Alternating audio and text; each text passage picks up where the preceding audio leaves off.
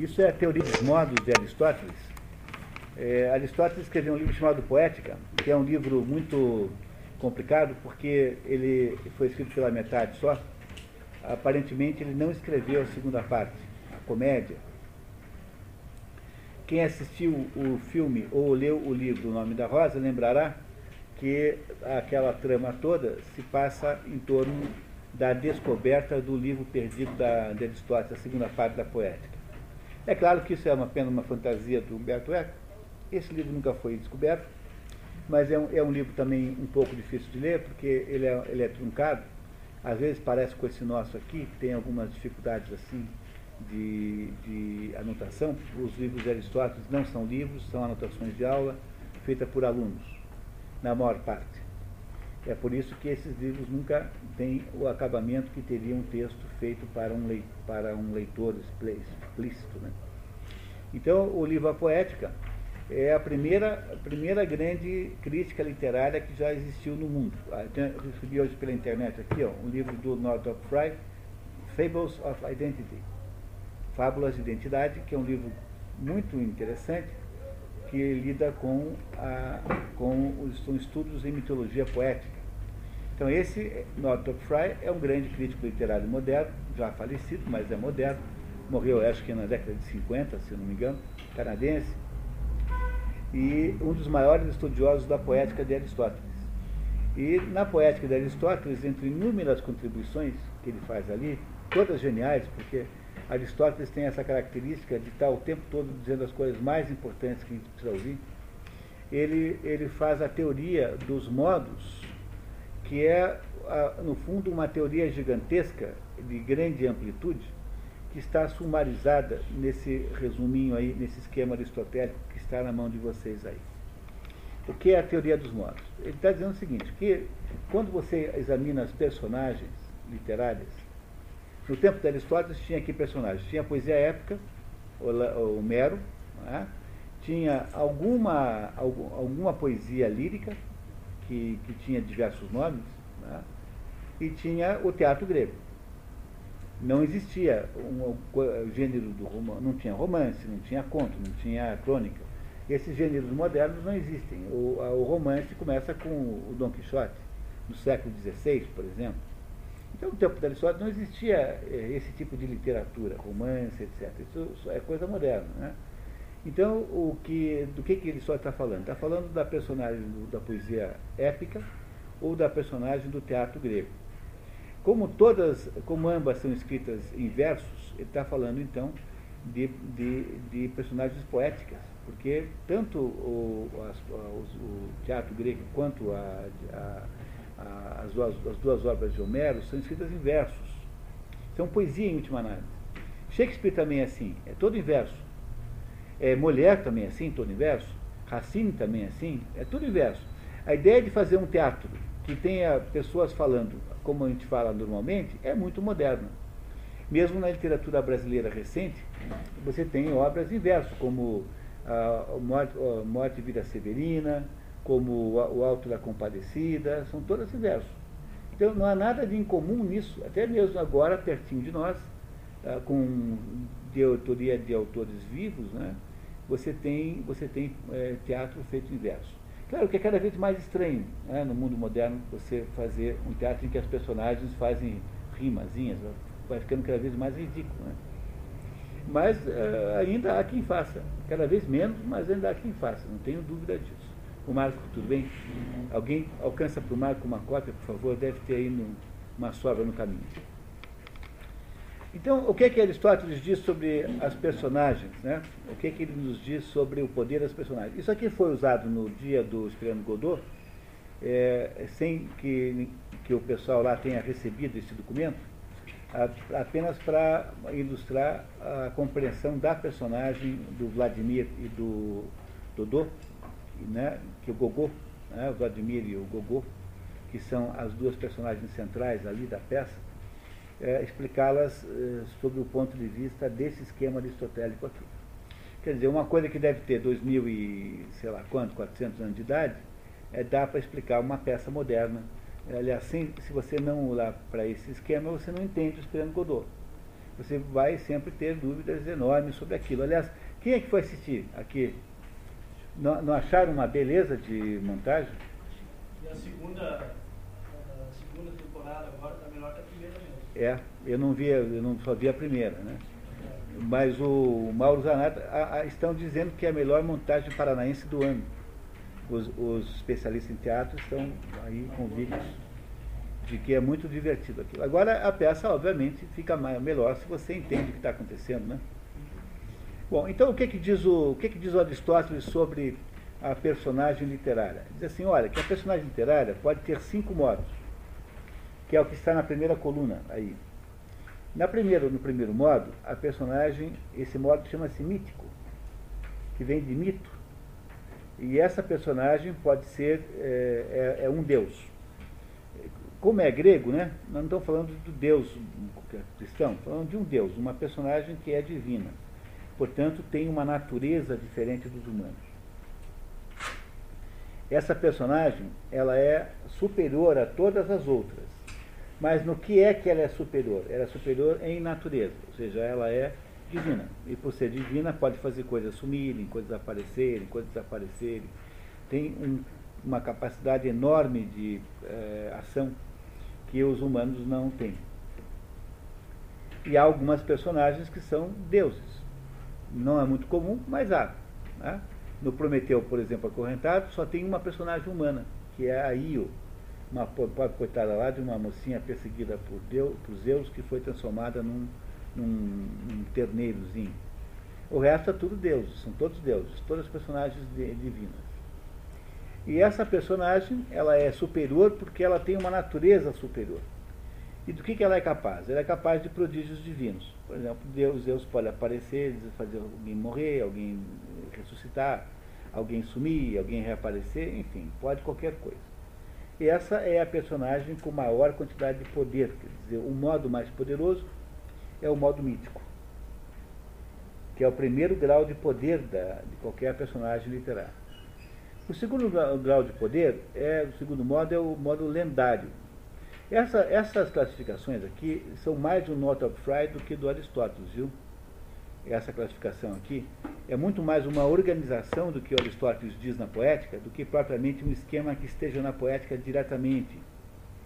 Só para vocês terem é, aviso, é, cuidado com isso, porque a poética é, por natureza, um livro muito desorganizado, muito fragmentário, muito confuso, é, porque é um dos que foram menos editados. Né? Sobraram os primeiros rascunhos, digamos assim. Como não há a segunda parte, então nós não sabemos bem o que pensar daquilo tudo. É um livro importantíssimo, mas ele é muito desorganizado. Então o Northrop Frye, que é esse autor, é o mesmo autor desse livro aqui, Fables of Identity, que eu acabei de mostrar para vocês, é, é um, que é um crítico literário canadense, contemporâneo, morto aí, acho que na década de 70, 70 alguma coisa, deixa eu ver se está escrito aqui. Ah, não sei, não puseram nada aqui. Possível que essa capa estivesse viva ainda. Então não tem problema, mas é, morreu há pouco tempo, né? é contemporâneo nosso. E foi ele quem organizou o esquema nessas cinco categorias, nesses cinco modos. E o segundo modo, em grau de poder, é o modo mítico. No modo mítico, você não tem mais um deus, mas você tem. É lendário, perdão.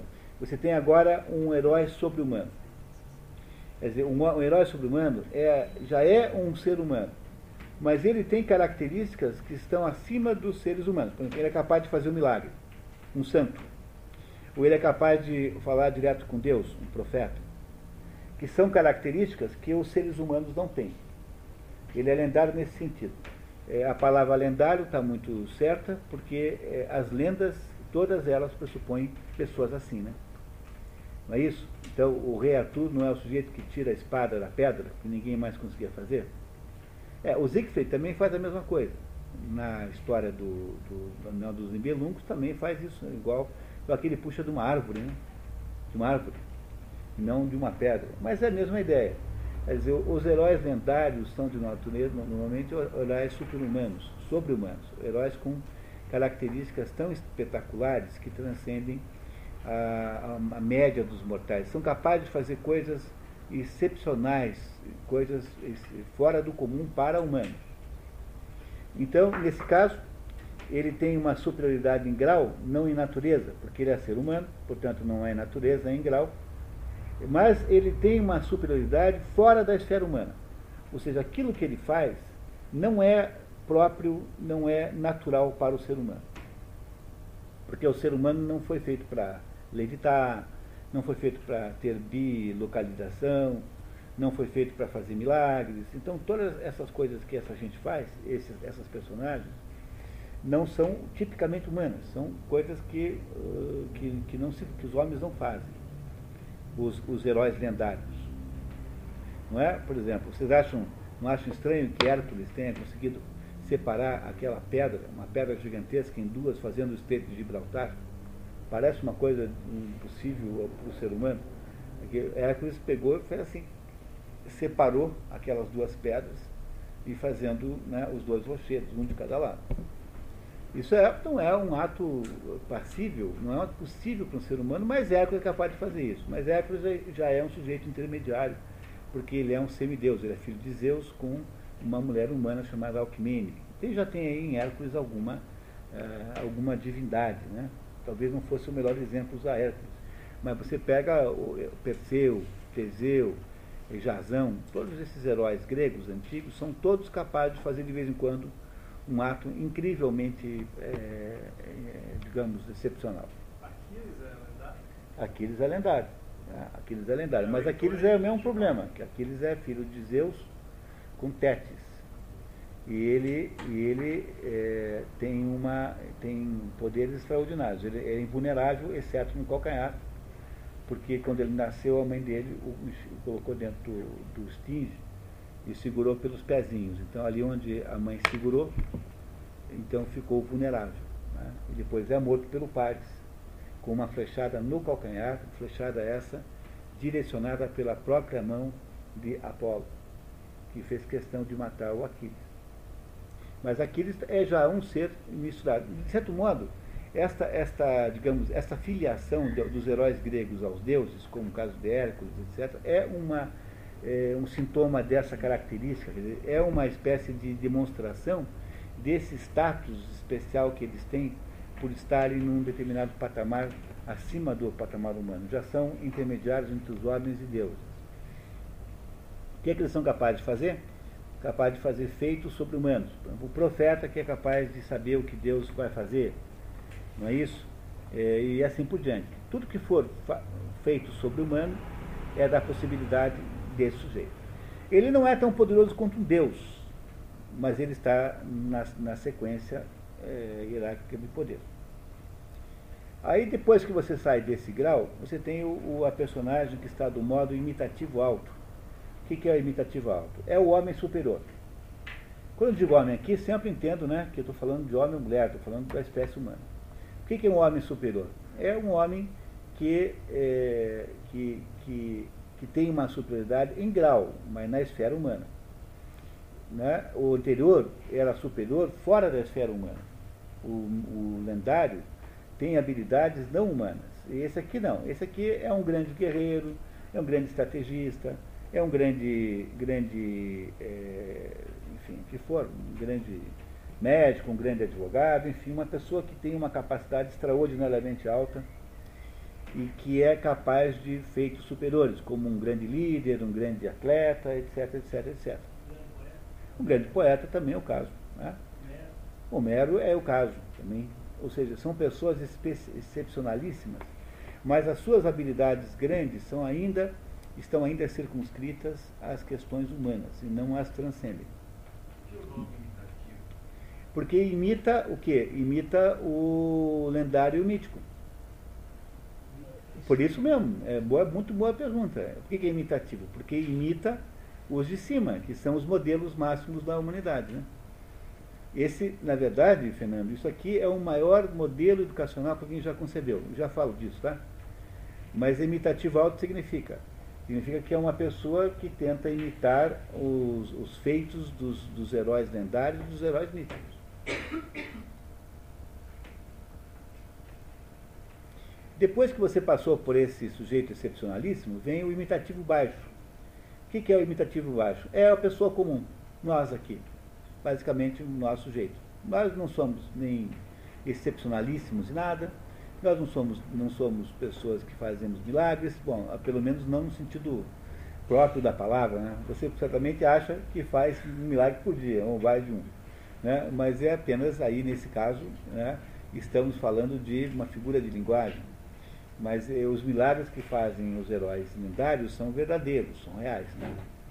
Então, o, o, aquele frei, como é o nome daquele frei Pio de Petrutina, aquele homem é, aquele homem é um homem mítico.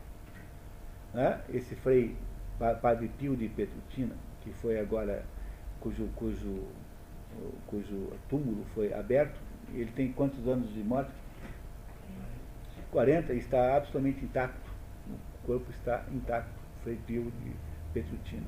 Esse homem fazia coisas inacreditáveis. Era um, um padre, um frei franciscano. Acho que era franciscano. E que um dia chegou um frei e falou assim, padre, Estou achando tão estranho. Ontem à noite aconteceu um negócio estranhíssimo. Eu estava indo dormir e fui rezar, e aí, de repente, eu tenho certeza que o senhor apareceu lá e me deu umas bolachas, um sopapo. Daí o padre falou assim, e aquilo é jeito de rezar? E, de fato o Frei não estava lá, estava. Tinha lá habilidades excepcionalíssimas. Mas ele é mítico ou é lendário? Ele é lendário, porque ele é humano, tá? mas alguns seres humanos são capazes de coisas é, extraordinárias. Porque esses fenômenos todos, de alguma maneira, existem. O problema é você não acreditar em todos assim, é, ou, ou, desacreditar em todos. Por isso aqui há, há, estudiosos que ajudam a fazer essa separação. Tem o maior estudioso de todos, chama-se Albert Farge, que é um francês que escreveu um livro chamado Os Fenômenos Místicos e Suas Contrafações Humanas e Diabólicas que faz um estudo. É, apareceu alguém com as cinco chagas de Cristo, por exemplo, como São Francisco, como o Frei Pio também tinha. Há muitos casos, muitos, muitos casos.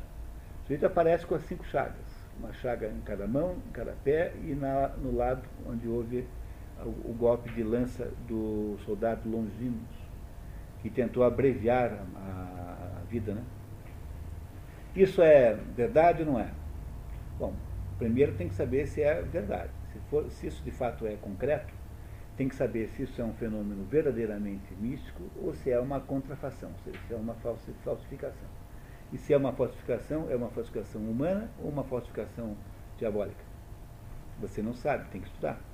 Então, esses, esses assuntos são complicados, mas esses fenômenos todos existem de fato. Tá? Existem de fato, acontecem realmente. Né? O problema é não ser crente demais e nem descrente demais tem que ter uma atitude assim de ceticismo é, muito, muito prudente. Assim, né? É difícil achar o ponto. Os santos que fazem milagres entram aí. Os santos que fazem milagres, porque nem todo santo faz milagre. Né? Apesar de que o que define um santo é ter feito um milagre. Né? É, acho que sim. Para a Igreja Católica, é, o que define o santo é ter feito um milagre. Sem milagre não tem santo. Pelo menos pela regra geral.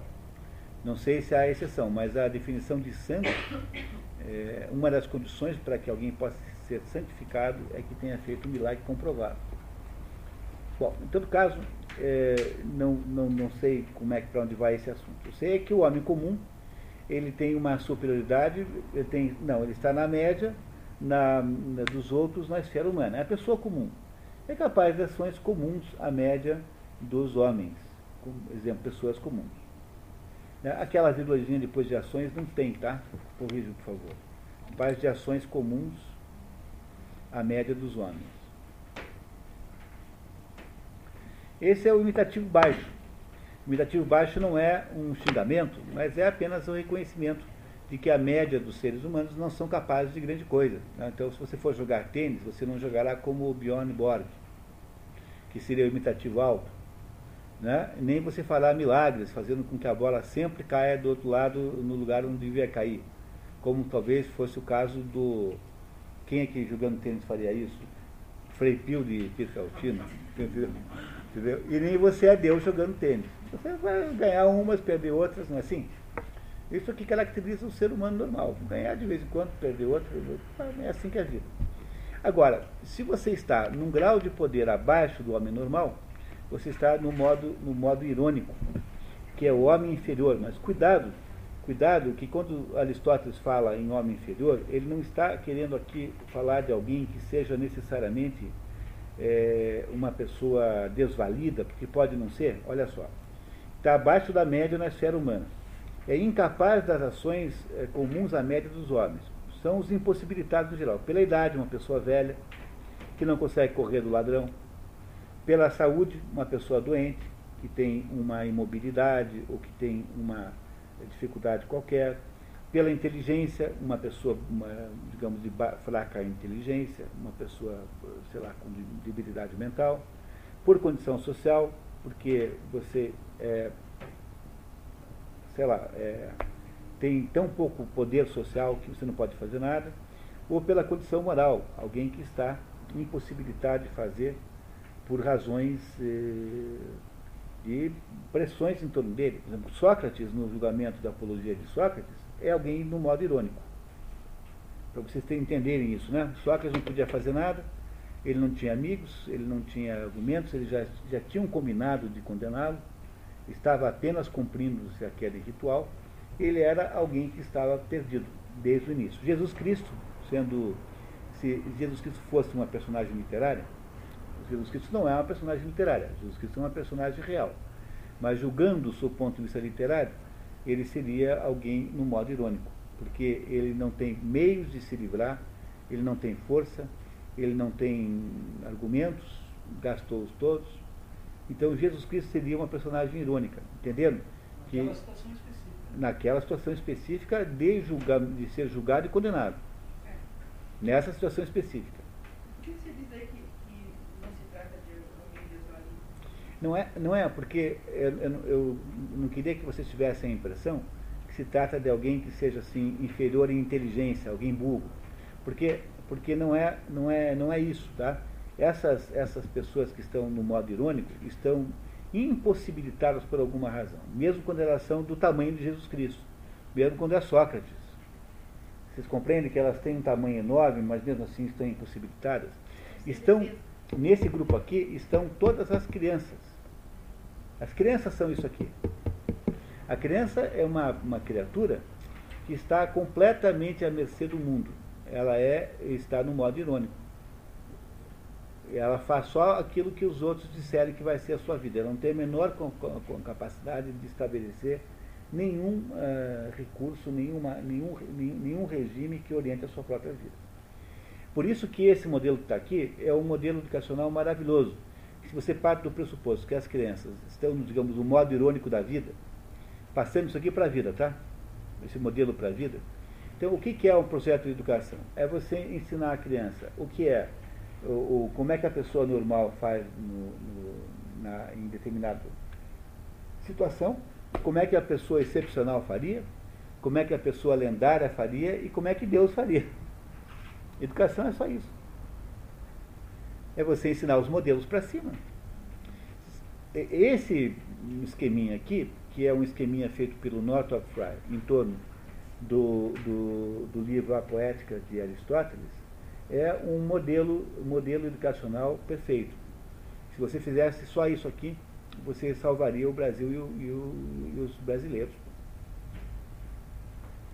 Mas, como eu disse para vocês lá no Esperando Godot, para quem esteve lá, o, aquelas duas criaturas que estão ali, o Gogô e o Vladimir, né, são exatamente o modelo dos tipos irônicos. Então, eu também disse para vocês que o que aconteceu na história da literatura uh, ocidental é que a literatura começa focada nos tipos. Eh, você pega a Ilíada, que é o primeiro livro, digamos, grande livro que marca o início da literatura ocidental.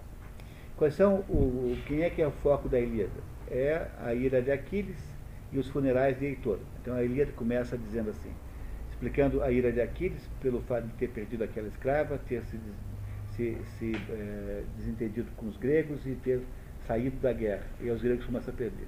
E termina com os funerais de Heitor. A Ilíada é 40 dias que acontecem entre esses dois fatos.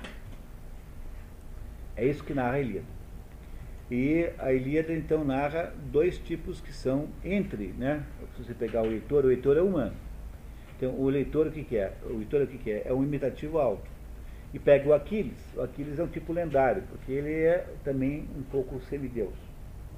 Então você pega aí a, o primeiro início da literatura ocidental, que é, é centrada nesses dois tipos muito altos, nos modos muito altos, e o que é que você tem como personagem literária moderna? O Gogô e o Vladimir, ou seja, são as, as personagens irônicas, que são dois palhaços que não conseguem fazer nada, que estão absolutamente incapazes de fazer qualquer coisa que seja, começando com ir embora. Tanto é que a peça acaba em que eles dizem assim, vamos embora? Vamos. E os dois ficam paralisados e não movem o pé. Porque eles não conseguem nem fazer isso, porque o irônico quem está no modo irônico está completamente impossibilitado de qualquer espécie de ação real concreta. É uma paralisação da ação humana que vai acontecendo ao longo de toda a história da literatura ocidental. Então, se você pega a literatura ocidental e vem para baixo, você descobre que o tipo fundamental hoje, moderno, é o tipo irônico. É o sujeito que fica tomando porra o dia inteiro e não consegue levantar da cama, que é o Charles Bukowski. Não é o Charles Bukowski, não é esse tipo não é uma personagem literária típica, moderna, ele passa o dia inteiro de porre, não consegue nem levantar porque fica tonto quando levanta. Não é? Essas personagens é, completamente incapazes são as personagens irônicas. Mas só que no tempo é, elas sempre existiram como, como possibilidade existencial, porque todo mundo pode ser meio incapaz em um certo ponto da vida. Só que a personagem central da dramaturgia moderna e do romance moderno, enfim, da literatura moderna, é o tipo irônico. Então há uma decadência que vai eh, do, ao longo da, da literatura ocidental, que vai dos modelos heróicos, sejam míticos ou lendários, para os modelos subhumanos.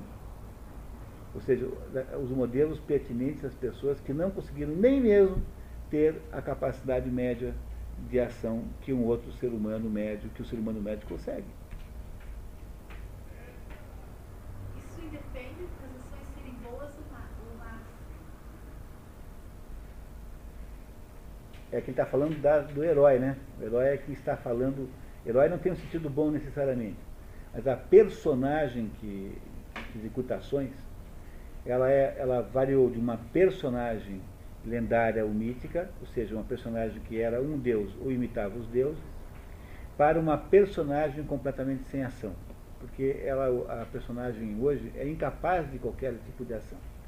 O que, que faz o Gogô e o Vladimir? Só consegue tirar e botar aquela bota. A única ação concreta que ele consegue fazer é tirar e botar a bota e depois dar uma surra lá no Lucky. Olha que pode, né? Olha que acho que está seguro, né? Surrar lá o Lucky não consegue fazer mais nada. Eles são incapazes de qualquer espécie de atividade. Não há ação de verdade. Porque eles estão, eles são, estão no modo irônico da vida. Eles são incapazes de, de ação porque eles estão abaixo das possibilidades humanas médias. Ou seja, há um processo de desnaturação do ser humano, de regressão ontológica para abaixo do potencial mínimo de ação que é do homem comum. Portanto, viramos todos personagens irônicos. Né? Viramos todos personagens irônicos, todos infantilizados, todos controlados, todos, todos é, de alguma maneira domesticados. Esse é o problema central que você precisa entender no Esperando Godot. O, o Esperando Godot é a tragédia disso. O Esperando Godot é uma tragédia. Não é no sentido grego da palavra, não tem estrutura da tragédia grega. Mas é como se fosse uma tragédia uma tragédia grega. E ela, o, o, sentido do Esperando Godot é esse, é a tragédia da absoluta incapacidade de ação. Mas você pega o Beckett, é todo assim, pega fim de jogo também assim. O Beckett é uma espécie de poeta da desesperança. É, ninguém, acho que Beckett e Kafka são os dois maiores autores capazes de dar essa sensação. Quer dizer, da sensação de que é, não é possível fazer nada tudo já está é, destruído. E, o, e, a explicação disso está aqui no nosso velho Aristóteles, que sempre nos ajuda com os nossos com seus esquemas, que ajudam a resumir aí a ópera é, que vocês viram aí. A gente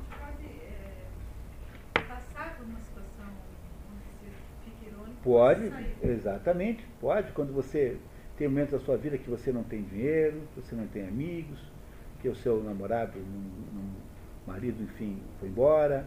É, é, tem momentos da vida em que você não tem saúde para fazer nada.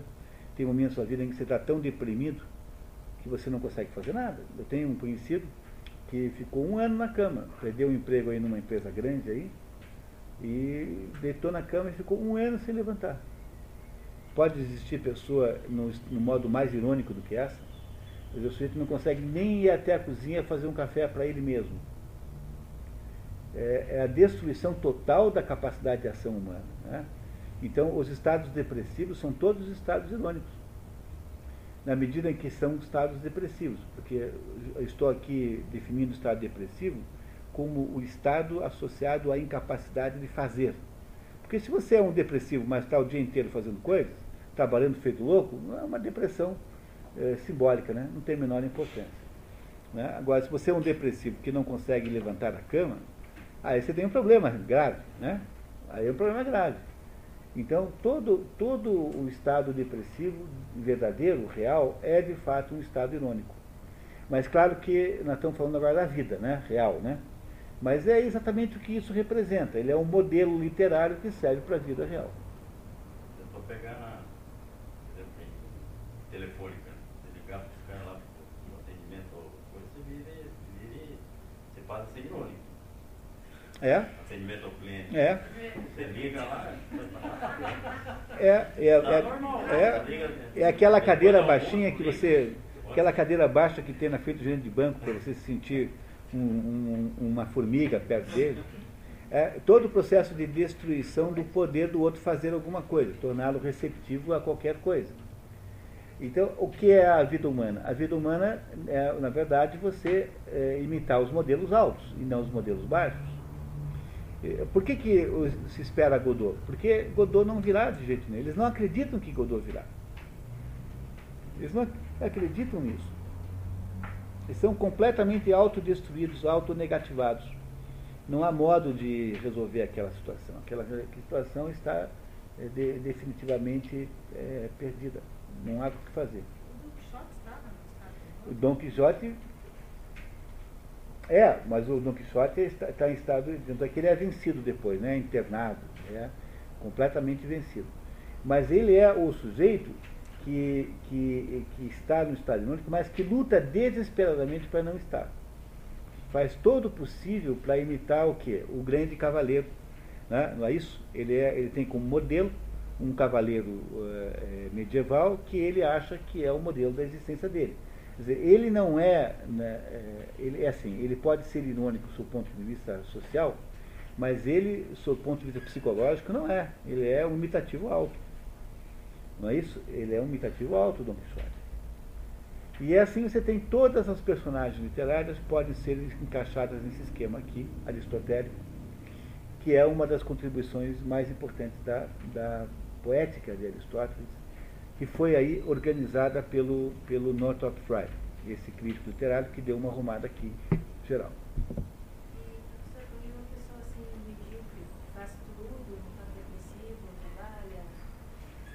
Provavelmente comum. Pessoa comum. É, provavelmente. Uma pessoa que tem um- uma normalidade, digamos assim. É, porque uma pessoa normal pode um pouquinho, né? Imagina o seguinte, você está sendo vítima de um assalto. Então, frente a essa situação, você tem cinco possibilidades de poder. Se você for Deus, se o seu modo é o divino, você faz qualquer coisa. Some com assaltante, transforma a sua arma num rabanete, faz qualquer coisa. Não é isso? Se você não é Deus, mas você é um profeta, se você está num modo lendário de poder, aí você tem, você tem capacidade, por exemplo, de saber, alguém te informa que a arma não tem balas. E aí então você pode, eventualmente, né, dar risada à cara do ladrão. Ah, tira esse forome. Né, porque você tem uma informação. Você tem uma informação, mas veja, você nunca terá a mesma segurança de quem está no modo divino, no modo mítico, porque sempre pode ser que você se engane, né? que aquele palpite veio errado. Mas mesmo assim você teria muito poder. Se você está no modo imitativo alto, o que, que você faz? Você dá um golpe lá de karatê, não sei o que, e tira a arma do bandido. Se você está no modo imitativo baixo, que é como estaria uma pessoa mediana, você tem um certo conjunto de opções, todas imperfeitas. Pode tentar tirar a arma, pode não tentar, pode ceder, enfim, você tem ali. É, pode tentar negociar, né, qualquer coisa. Né, pode tentar correr, tem todas as possibilidades, mas todas imperfeitas, porque todas têm uma grande chance de dar errado. E se você está no modo irônico, você é um sujeito que não pode correr, por exemplo, você está numa cadeira de rodas. Você é doente, não pode correr, porque senão você morre do coração. Não é isso? Você tem. Olá, tudo bem?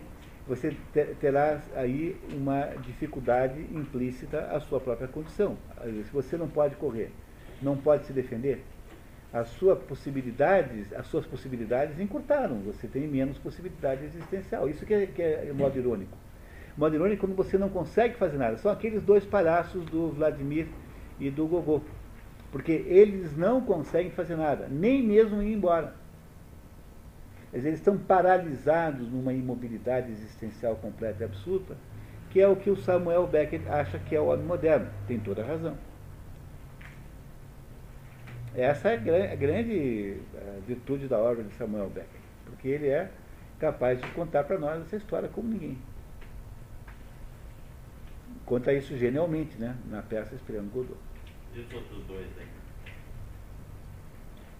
O Hulk é, o, eles não são personagens principais, né? O Lucky e o Pozo. Né? O Pozo, o Pozo, eh, esses dois representam mais ou menos o mundo que vai existindo enquanto esses dois ficam parados. Que é um mundo completamente sem sentido, um mundo baseado na violência, um mundo baseado na dominação, um mundo baseado na exploração dos outros. Então, esses dois aí vão piorando, né? Vão tendo decadência. Quando chega no segundo ato, o Lucky está mudo e o Pozo está, está cego.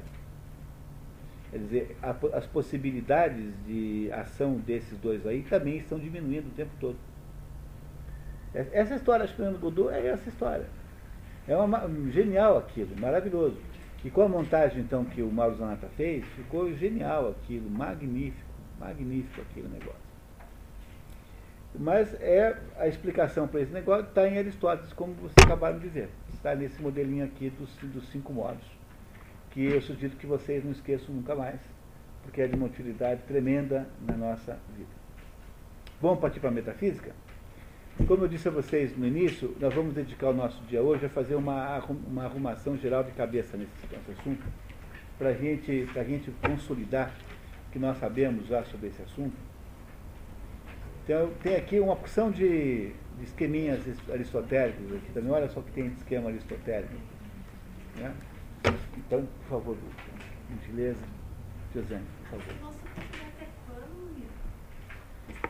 Até o dia 6, nós temos mais três encontros além desse.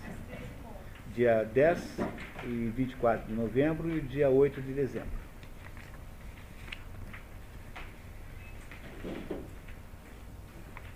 Então, o primeiro documento que vocês receberam aí são os, os quatro conceitos de metafísica em Aristóteles. Aristóteles, durante esse livro inteiro, algumas coisas que eu direi para vocês estão associadas com parte do livro que vocês não conhecem ainda, que vocês não leram ainda, mas não tem problema, tá? Não, não tem nenhum, nós vamos tentar olhar o livro inteiro hoje como, modelo, como, como, como obra. Depois a gente vai voltar em determinados pontos. Né? Mas o que você tem aí é um conceito, há quatro conceitos de metafísica em Aristóteles. Esses conceitos não são conceitos é, alternativos, quer dizer, um, um é, substitui o outro.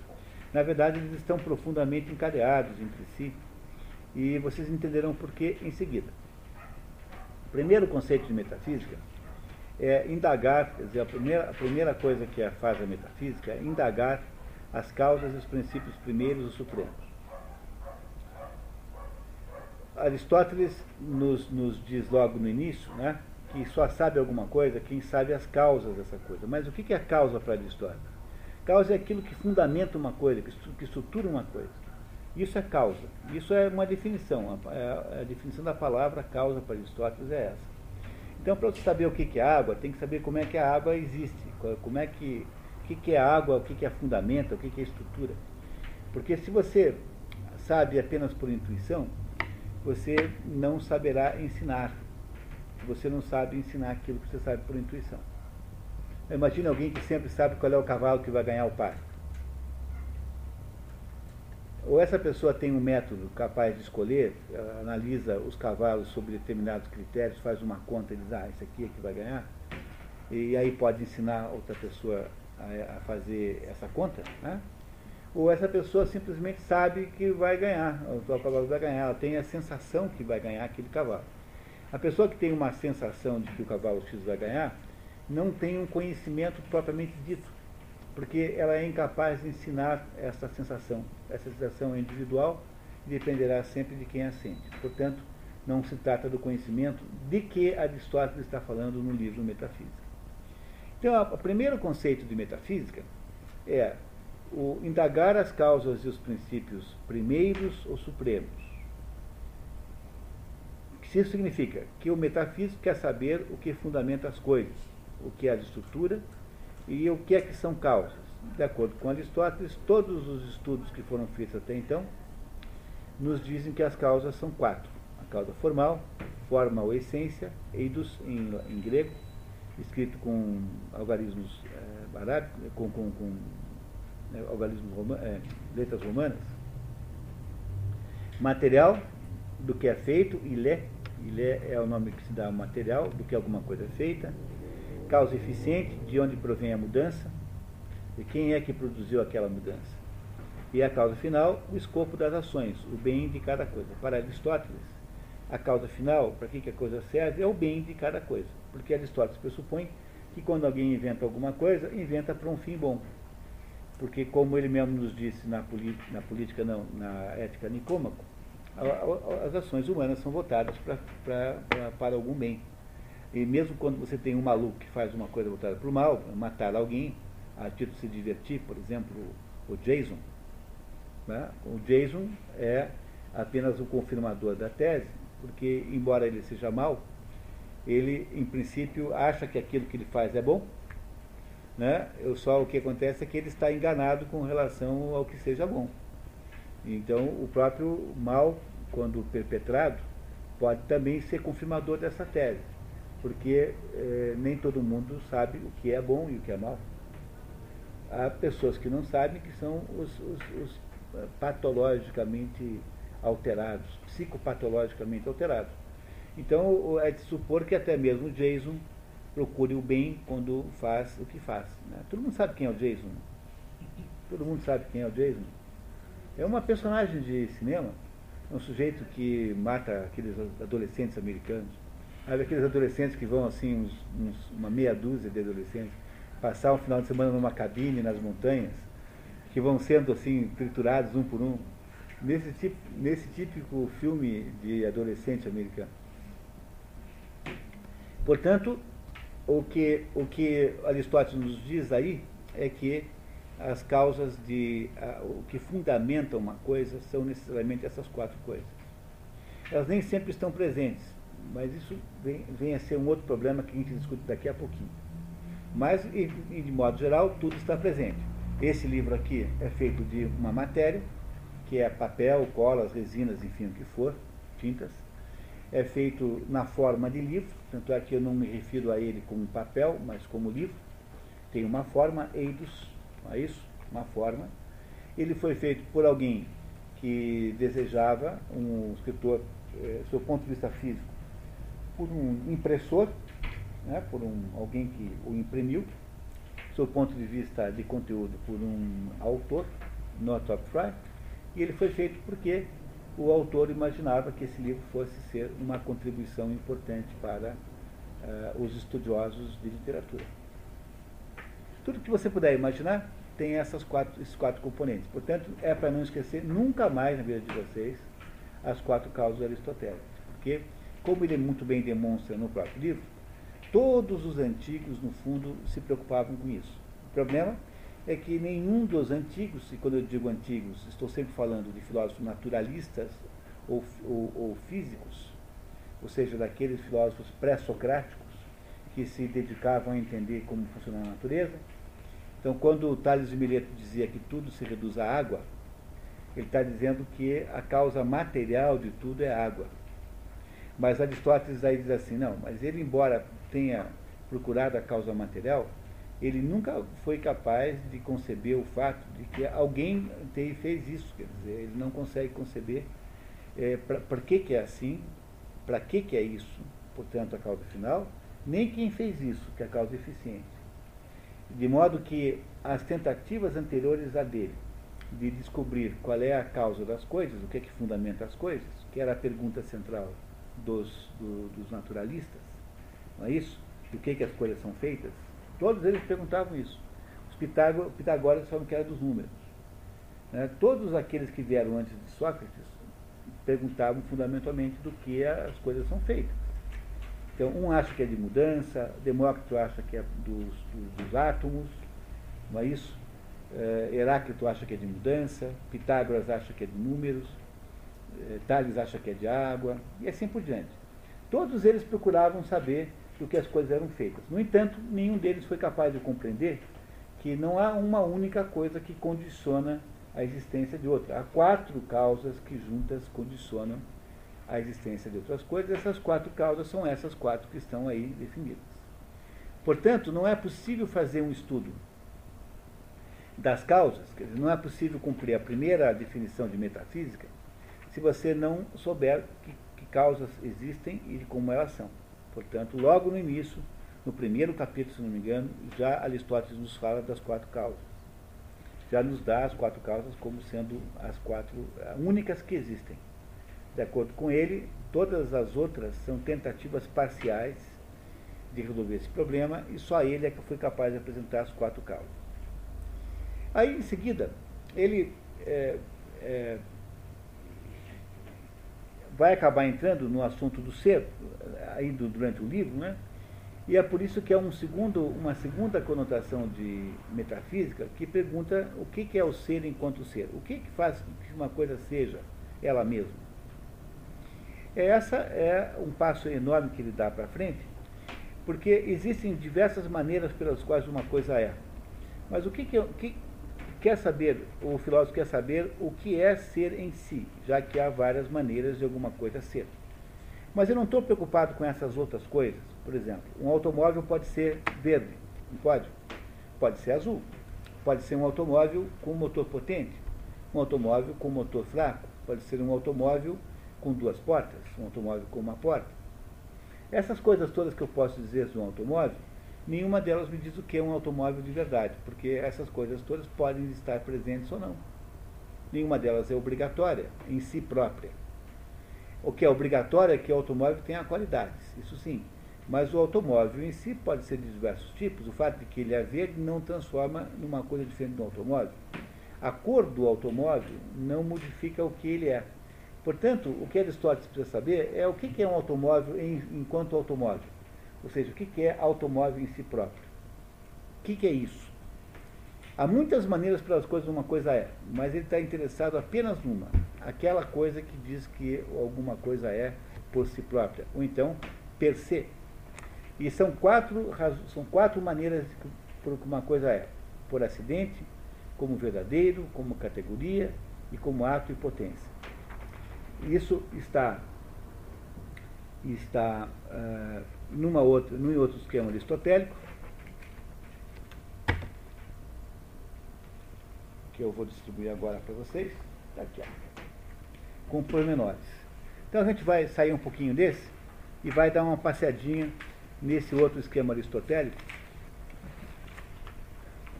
em que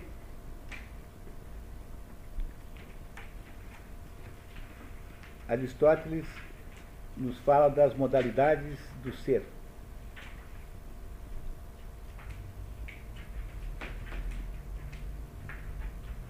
Por exemplo, todos receberam? Ainda não.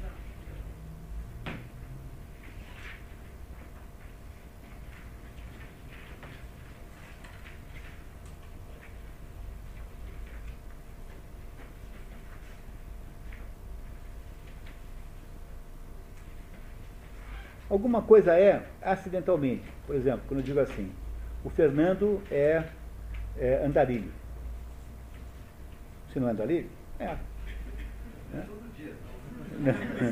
Mas você, o fato de você ser andarilho, aliás, eu queria aproveitar que estão todos aí para dizer que na sexta-feira que vem, próximo agora, há um programa imperdível na Aliança Francesa, às sete da noite. O Fernando, nosso colega, fará uma inauguração das fotos que ele fez nessa última andança que ele fez pela França e também fará uma palestra com os melhores momentos. Vai contar os momentos mais picantes e mais eróticos da viagem. Não percam. Tá? Tá? Que ele fará é, é, de graça, não paga nada, é, na, é no Café Babette, lá na Aliança Francesa. Toma-se um café e ouve-se o Fernando é, às sete horas da noite, em ponto. É fácil de botar o carro na sexta-feira lá, porque não tem aula. Então a, a rua Presidente de Moraes, é, quase esquina com Augusto Celso, é bem é, acessível. E o Fernando fará aí uma apresentação de uma hora, uma hora e meia, sobre as suas andanças, não percam, em português. Tá? Tá? Se alguém quiser, ele pode fazer uma tradução simultânea em francês, se alguém achar necessário. Tá? E, e não, não, percam, vocês vão gostar muito. Né? Certamente há muitas histórias interessantíssimas aí. Sexta-feira, agora dia 31, na Aliança Francesa, na rua Prudente de Moraes, 19 horas. Tá certo? Então, assim, dizer assim que o Fernando é andarilho é alguma coisa que, é, é, de certo modo, é um acidente, porque o Fernando também, além de ser andarilho, é muitas outras coisas. Não é? Então, o, o, o Fernando eh, não se ele não se configura como. O andarilho não faz parte da essência da, da, da, do ente Fernando. Agora, se eu disser assim, Fernando é homem, aí, infelizmente, é, isso não pode ser retirado. Ou felizmente, porque a condição de ser ser humano, homem no sentido de ser humano, né?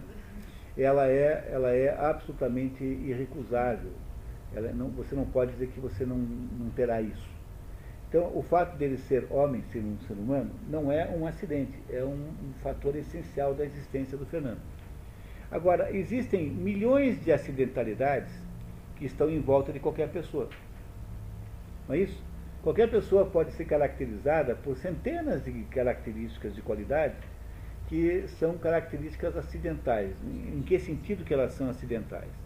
No sentido de que elas podem ser de um jeito ou de outro, indiferentemente, que nada disso mudará a natureza do Fernando. Então, o, Fernando, vestido de árabe ou vestido como está agora de, de homem ocidental, é o mesmo Fernando. O fato de que você possa mudar para uma outra roupa exótica não implicará numa mudança da sua essência. Você continuará sendo o Fernando. Portanto, alguma coisa é, às vezes, apenas por acidente.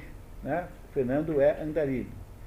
Essa primeira característica de ser, já dizer assim, isso é quase um não ser, porque o acidente é tão fraco, ele é tão secundário na existência humana, que é dando o exemplo da existência humana aqui, né? Mas é em qualquer outra existência é a mesma coisa, não é isso? Água engarrafada. A água engarrafada e a água sem ser engarrafada continua sendo água. A natureza da água é igual estando ou não engarrafada. Portanto, como existem centenas de acidentes possíveis, há muitos acidentes possíveis. Na verdade, alguma coisa que é, enquanto é, uma, enquanto acidente, não é exatamente ser. É quase esse ser como acidente, ser andarilho, né? esse, esse ser acidental é fortuito, diz o próprio Aristóteles. Portanto, ele não tem grande importância. É muito fraquinho como ser. Entenderam isso? Que o primeiro jeito de ser é um, um jeito fraquinho? É por isso que Aristóteles criou aquele quadro que vocês têm aí das categorias, porque as categorias são dez, depois foram modificadas pela Idade Média, e as dez categorias são tudo que se pode dizer de alguém ou de alguma coisa. E a primeira categoria é a categoria chamada substância. E as outras nove categorias são predicados a essa substância. Então, quando eu digo que alguma coisa é um acidente, estou falando das nove categorias é, que, que estabelecem qualidade, quantidade, distância, relação, lembra? Tem aí um documento que vocês receberam com essa explicação, com, esse, com, esse, com essa relação das categorias. Essa relação de categorias é importantíssima também. Não é que vocês devam saber, vocês devam guardar uma por uma, é, apesar de que é um dos maiores mistérios da filosofia saber como é que Aristóteles chegou a essa lista, é, a verdade é que não se encontra nada que não caiba nesses nove aí, é, nesses dez, né? É porque, porque são, são categorias, né? acidente não, não são as próprias categorias, não são acidentes. Aliás, eu queria que vocês pegassem esse documento, por favor, corrigissem um, um errinho, porque eu escrevi de um jeito que pode induzir a, a, a pensar isso. Vocês estão com ele aí? É o esquema aristotélico número 3.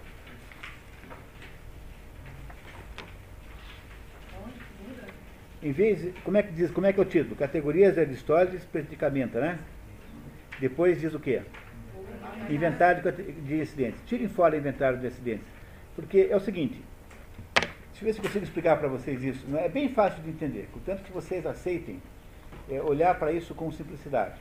Tá? Não ficar assim tentando botar complexidade. É assim. Tudo que as categorias representam possibilidades existenciais. Nenhuma delas pode existir sem o substantivo, sem o, o sujeito, sem a substância. Por quê? Porque o branco só existe em alguma coisa que é branca. Não é isso? O, o bombeiro só existe. Para ter um bombeiro, eu tenho que ter um homem que é bombeiro. Bombeiro é uma profissão que não existiria se não houvesse nenhum homem que pudesse ter essa profissão. Né? Frieza é uma categoria da água. Quer dizer, para poder ter frio ou quente, eu tenho que ter água antes. Ou o clima, ou qualquer outra coisa. Então, aquilo que você é, aquilo, aquilo que, que você é, é o acidente. Então, a água fria. É um acidente porque a água ela, ela é, pode ser fria e pode ser quente. Pode ser morna. Pode ter todas as variações intermediárias, não é assim? Mas a água tem de ter alguma qualidade. E esse tem de ter alguma qualidade não é um acidente em si próprio. Por isso que é para vocês tirarem essa, esse pedacinho dali, porque do modo como eu fiz, eu reconheço que está induzindo a acreditar que tudo, que, que as qualidades são acidentes, mas as qualidades não são acidentes genericamente, elas são em si próprias. Então, não é impossível imaginar uma substância que não tenha categorias, que não tenha predicados, que não tenha qualidade, quantidade, etc. Tudo isso existe e é obrigatório que exista. Agora, aquilo que existe na prática poderia ser outra coisa que não é exatamente aquilo. Portanto, no varejo é acidente, no atacado não. Ah, são, são todas são todas são todos predicados, por isso que é predicamenta. São predicados da água, não é? Não é isso? Se ela é insípida, se ela está perto de você, se está longe de você, se ela está sendo aquecida, se ela está sendo esfriada.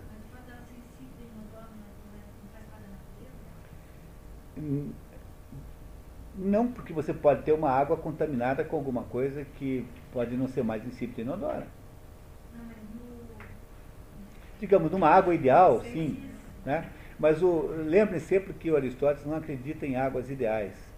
Esse é o problema central aqui, viu, pessoal? E agora queria, esse momento é um momento extraordinário, porque me ajuda a resolver esse problema aqui que, que sempre existe. Para Aristóteles, só existe aquilo que é concreto, que é real, né? mesmo quando é super sensível. Mas ele, a, a, a água é essa água aqui que existe. Não há uma coisa chamada água, teoricamente, para Aristóteles. H2O. Porque mesmo teoricamente é difícil definir isso. H2O é mais o quê? Nunca é H2O. Tem um monte de coisa junto. Sais minerais, isso, aquilo, aquilo outro. Mas para Aristóteles não há categorias genéricas.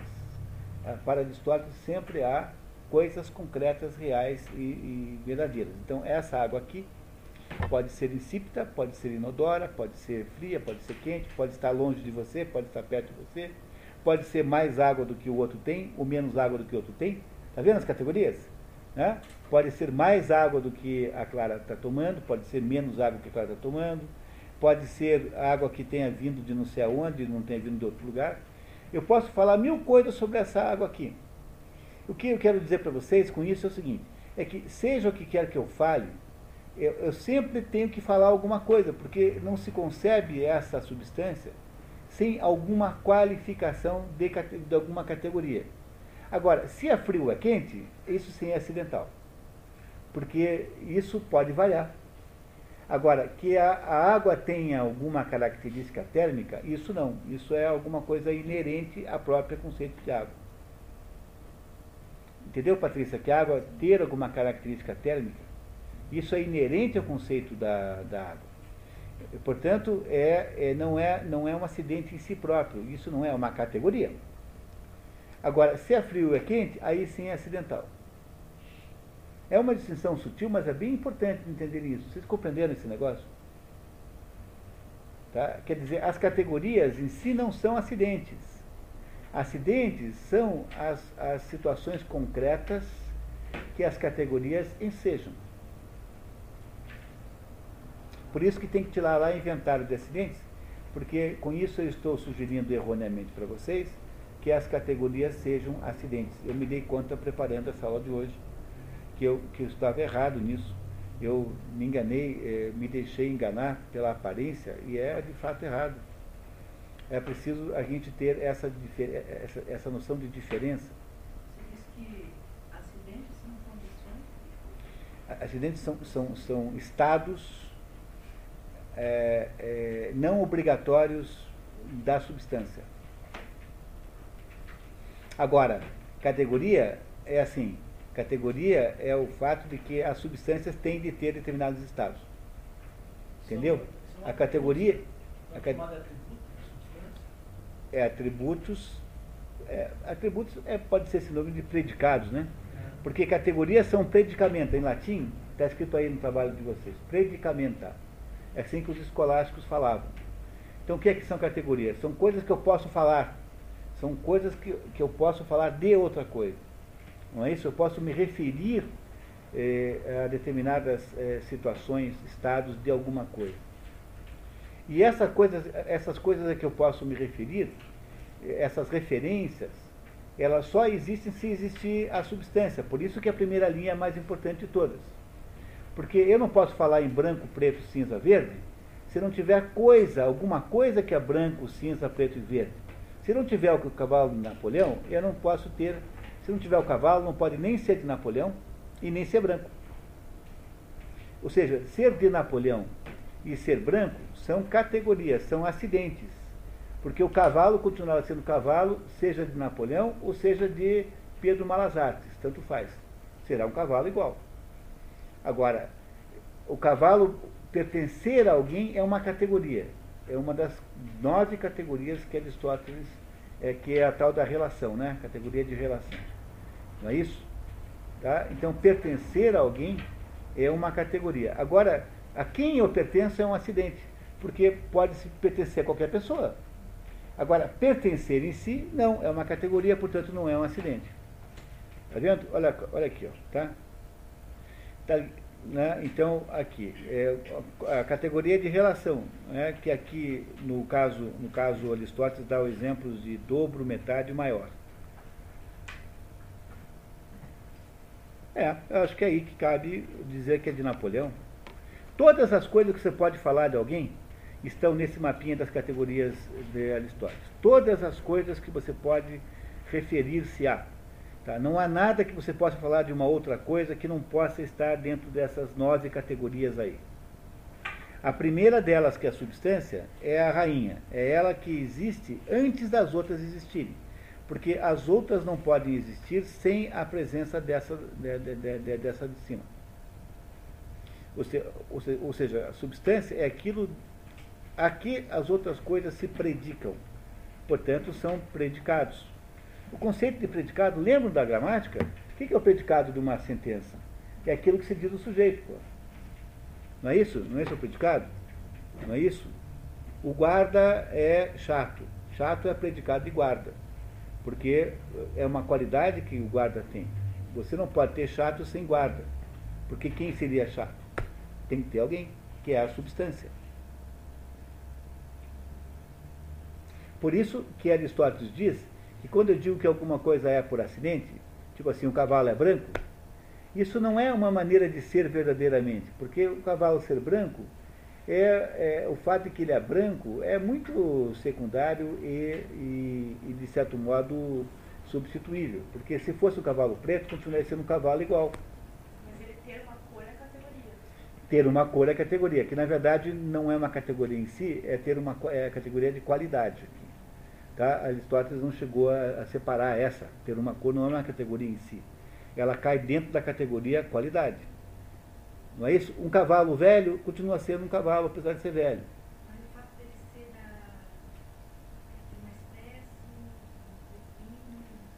Ah, continua sendo cavalo. então, ah. Ser um cavalo árabe, um cavalo inglês, um cavalo um peixerron, um cavalo campo lá, uma manga larga, campolina, é- é- são todas características acidentais.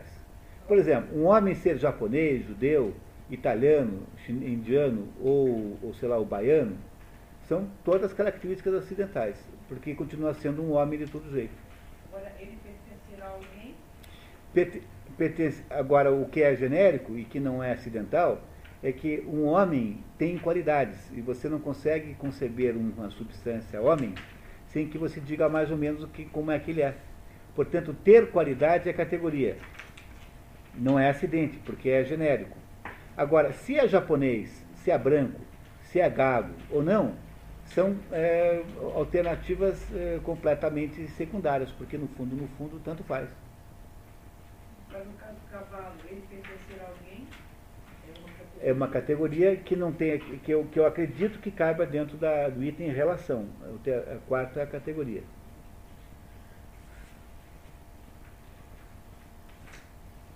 Ou seja, o que acontece aqui, Carmen, é que você, o que Aristóteles fez aqui, nesse quadro, que é um quadro maravilhoso, de uma importância enorme, ele estabeleceu todos os, os, os o- ele, ele listou em dez categorias tudo que você pode dizer de uma certa coisa.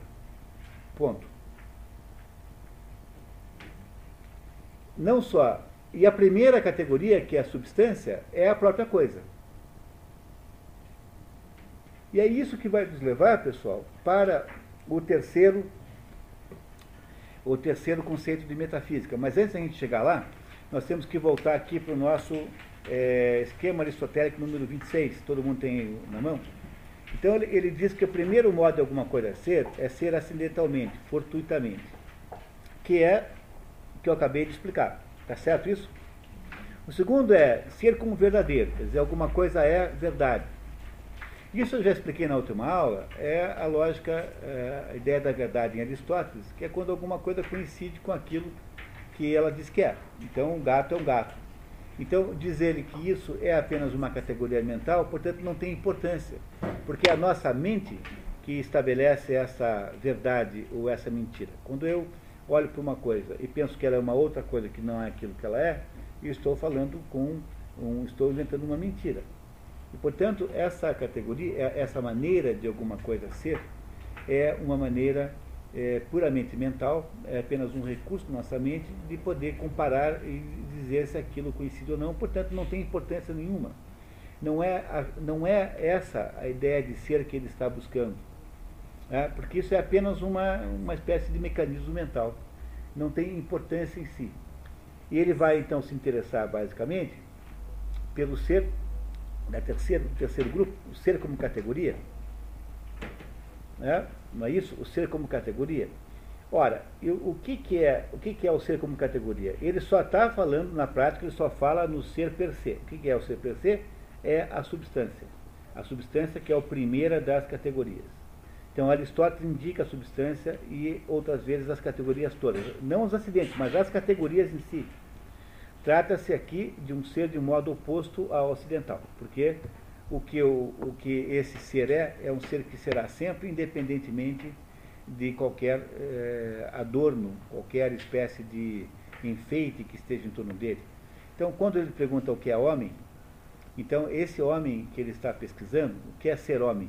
É ser alguma coisa que não depende de ser branco, de ser preto, de ser vermelho, de ser professor, de ser cientista, de ser motorista de caminhão, de ser eh, eh, velho, o noivo, o moço, casado, o solteiro, enfim, o que for. Ou seja, para, para Aristóteles, o que é, é só aquilo que é igual à substância. Só a substância é. Quer dizer o seguinte, pessoal, que a ontologia, que é o estudo do que é, do ser, para Aristóteles, é também um estudo, é apenas uma useologia, porque substância é, é usia, né? substância em grego usia, é, portanto, a origem da palavra useologia. Para Aristóteles, a única coisa que estuda o ser de verdade é o estudo da substância. Substância é o que, ele, o que interessa, em última análise. Substância é o que ele está procurando saber o que é. Porque a única coisa que ele acha de fato que, que tipifica o ser é a substância. Agora, se vocês voltarem comigo aqui atrás para aquele primeiro, aquele primeiro quadro dos quatro conceitos de metafísica em Aristóteles, vocês verão então que o terceiro, o terceira pergunta, né, o terceiro tipo de definição de metafísica é metafísica é aquilo que indaga a substância. O que, que se quer saber? Quer saber o que é a substância, se só existe no modo sensível, ou se pode existir também supersensivelmente. O que, que é a diferença dessas duas coisas? Os naturalistas só haviam no primeiro caso, os platônicos só no segundo. Então, antes de Aristóteles, e aí tem uma coisa interessantíssima, os filósofos que o antecederam ou eram naturalistas ou platônicos. Porque Sócrates foi filósofo, mas Sócrates é um filósofo sem teoria. E Sócrates apenas criou um método filosófico, como se apenas fosse, fosse pouco. Né? Mas os naturalistas viam que as, as, as substâncias, que, que, que, que, são as coisas que existem de fato, são todas materiais. Que é, que, exceto os platônicos, mas os, os, os pitagóricos. Mas os pitagóricos vão casar depois com os platônicos, né? será a mesma, a mesma turma. Então, Tales achava que era água, outro achava que era o átomo, o Demócrito e assim por diante. Então, para os pré-socráticos, substância é o quê? Substância é tudo aquilo que pode ser é, percebido pelos sentidos. A substância necessariamente é percebida pelos sentidos. Ela é física. Ela, ela impressiona a alma sensitiva. Ela pode ser percebida como tal.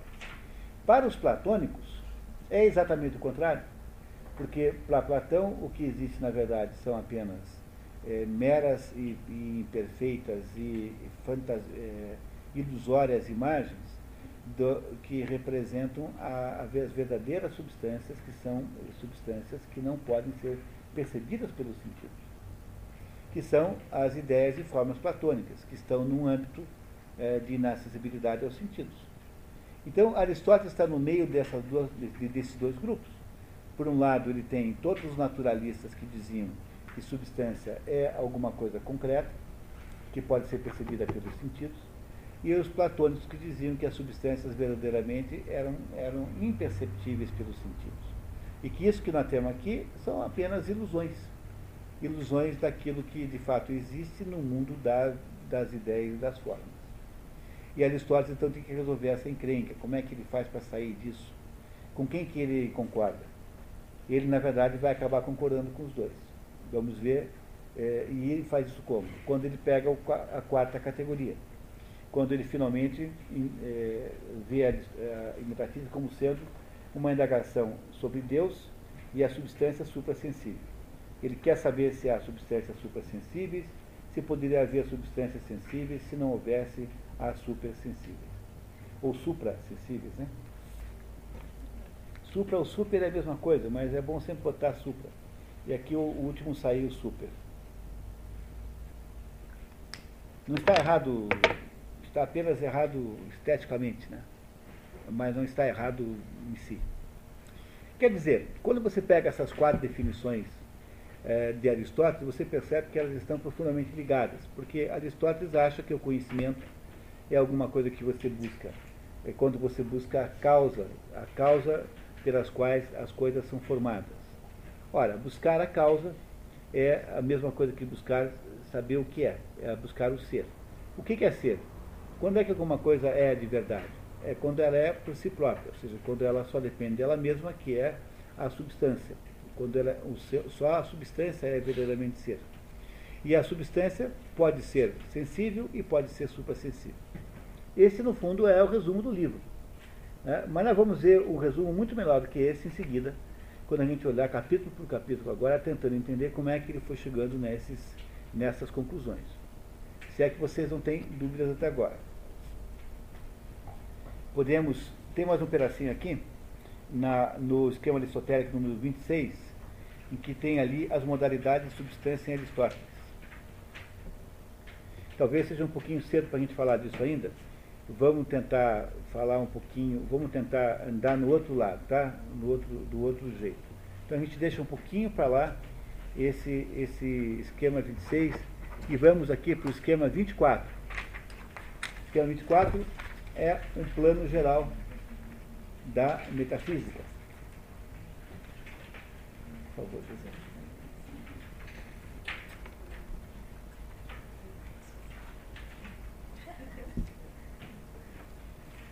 Então, o plano 24 vai nos dar uma ideia do que cada livro traz. Né?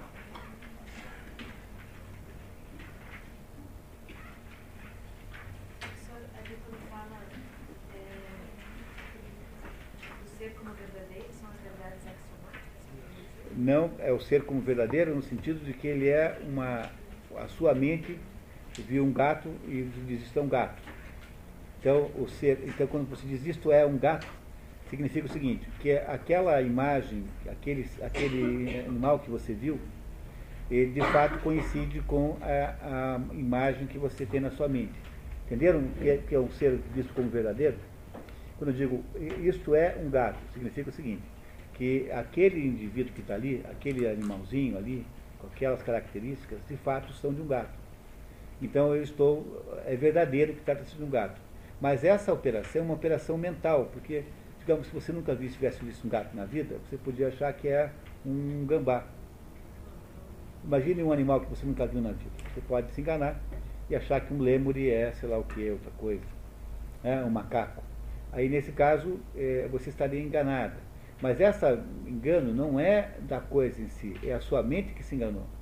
Portanto, o ser como verdade, que é dizer isto é um gato e ser um gato, um gato de fato, é uma categoria abstrata da mente, não tem importância nenhuma como formação da, aqui da, da ideia de substância. Portanto, ele, quando, quando se diz que um gato é um gato, você está apenas dizendo que A é igual a A. Você não está dizendo nada mais do que isso, é por isso que é, este modo de ser, um gato é um gato, não é o modo de, de ser que ele está procurando aqui para entender, porque ele quer saber o que é um gato.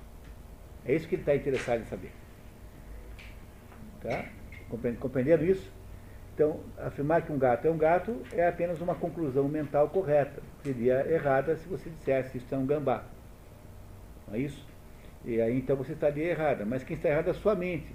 Porque a nossa mente é quem é incapaz de saber o que as coisas são. Se, entende isso, né? Vocês compreendem que, que há uma, uma indiferença do mundo ao que nós pensamos dele? Então, por exemplo, Plutão é um planeta ou não é um planeta? Ah, nós podemos discutir 50 milhões de vezes e podemos botar Plutão como planeta, tirar, botar, tirar, tirar, tirar, Plutão continuará sendo a mesma coisa, independente da nossa opinião sobre ele.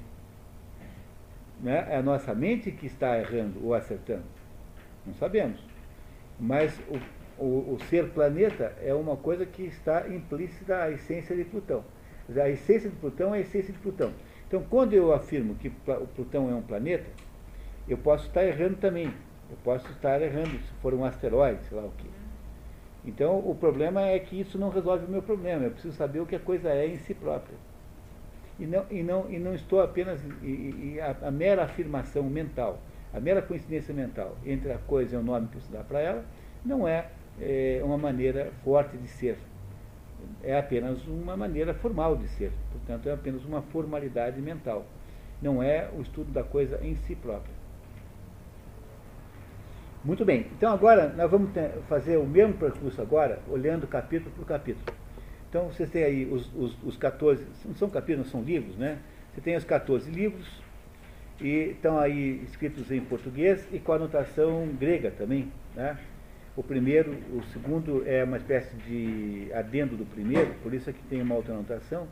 Então você tem aí as anotações das letras gregas que fazem a sequência. Então eu li o primeiro a primeira ideia importante do primeiro livro é todos os homens tendem a saber. Essa é uma, uma ideia de uma importância extraordinária, é uma ideia enorme, importantíssima, porque ela nos dá uma ideia mais ou menos do, da natureza humana. Né? Aristóteles nos conta lá no início que isso é provado pelo fato de que se nós gostamos dos nossos sentidos, nenhum sentido nos é tão caro e tão é, bom né, e tão, tão desejado quanto a visão, porque é o sentido que permite a maior quantidade de saber, que nos dá mais informações sobre o mundo. Ah, então, essa primeira afirmação é absolutamente importante. É uma afirmação central na filosofia de Aristóteles. Não há filosofia se você não respeita isso. Porque se você pressupõe que as pessoas não, não tendem ao saber, então a filosofia será uma espécie de passatempo. Mas para que você possa afirmar que a filosofia tem validade universal, é preciso supor que seja um, alguma coisa que é o ser humano quer, em geral. Saber alguma coisa é conhecer as causas. O que, que são causas? O que funda, o que condiciona, o que estrutura. Isso é causa. Não é isso? As causas são quatro: formal, material, eficiente e final. Essas quatro aí é para não esquecer nunca mais, pessoal. A, a metafísica é a verdadeira sabedoria, Sofia, porque é a ciência das causas primeiras, ou seja, daquilo que deu origem a todas as coisas. Todas as ciências serão mais necessárias aos homens, porém superiores a esta nenhuma. Ou seja, a superioridade da metafísica é que ela não serve para nada. Ela serve apenas para que nós possamos saber o que é. Portanto, é nisso que ela é superior às outras todas. Ela não tem utilidade prática nenhuma, mas ela é de todas a maior e mais importante. A metafísica é a ciência mais elevada porque vale por si e para si. Essas são as principais ideias do primeiro capítulo. E há nesse primeiro capítulo um exemplo muito bonito do método doxográfico de Aristóteles. Doxo é opinião, né? Não é isso? Então, doxografia é aquele jeito de que um Aristóteles faz, diz assim, bom, Tales de Miloto achava isso, Heráclito achava aquilo outro, Zenão de Elé achava aquilo outro, Platão achava isso, ele nunca cita Platão, né? Porque ele tem aquela cuidado com o seu professor dele, então ele assim, alguns pensam, né? Há quem pense. É sempre, quando é assim, misterioso, é o Platão que ele está falando mal. Né? Então, Aristóteles é, inaugurou esse, esse sistema que se chama é, doxografia, né? e que você em latim pode chamar de status questionis, de levantar o status questionis. O que é o status questionis? É o estado em que está aquele problema. Então, toda vez que você vai estudar alguma coisa, primeira coisa que você vai fazer é levantar tudo o que aconteceu antes. É por isso que, em qualquer trabalho acadêmico, a primeira coisa que você faz é levantar a bibliografia que vai dizer para você se aquilo que você está pensando já foi dito por alguém ou não. Porque não tem cabimento você partir do zero toda vez que você vai estudar um problema. O conhecimento é feito de patamares. E se você já está num certo patamar, não há nenhuma possibilidade de voltar atrás daquele patamar. Você não tem direito de voltar abaixo do patamar em que a coisa já está. Quando alguém faz isso, é sempre um, um sintoma de prepotência intelectual imensa. Você escreve um livro inventando a teoria da evolução, entendeu? Porque ele não tem a menor ideia que já está foi dito 50 mil vezes isso em, em 50 outras pessoas. Então não é possível você fazer pesquisa sem estudar o que veio antes de você. Portanto, a primeira regra de qualquer espécie de estudo é saber o que veio antes. Quem inventou isso foi Aristóteles. Como é que chama isso? Doxografia. Ou então, levantamento do status questionis, que é o mínimo que se imagina que você faça, pesquisar aquilo que veio antes de você. Doxopinião, grafos, escrever as opiniões. Doxografia é relatar as opiniões alheias de outras pessoas.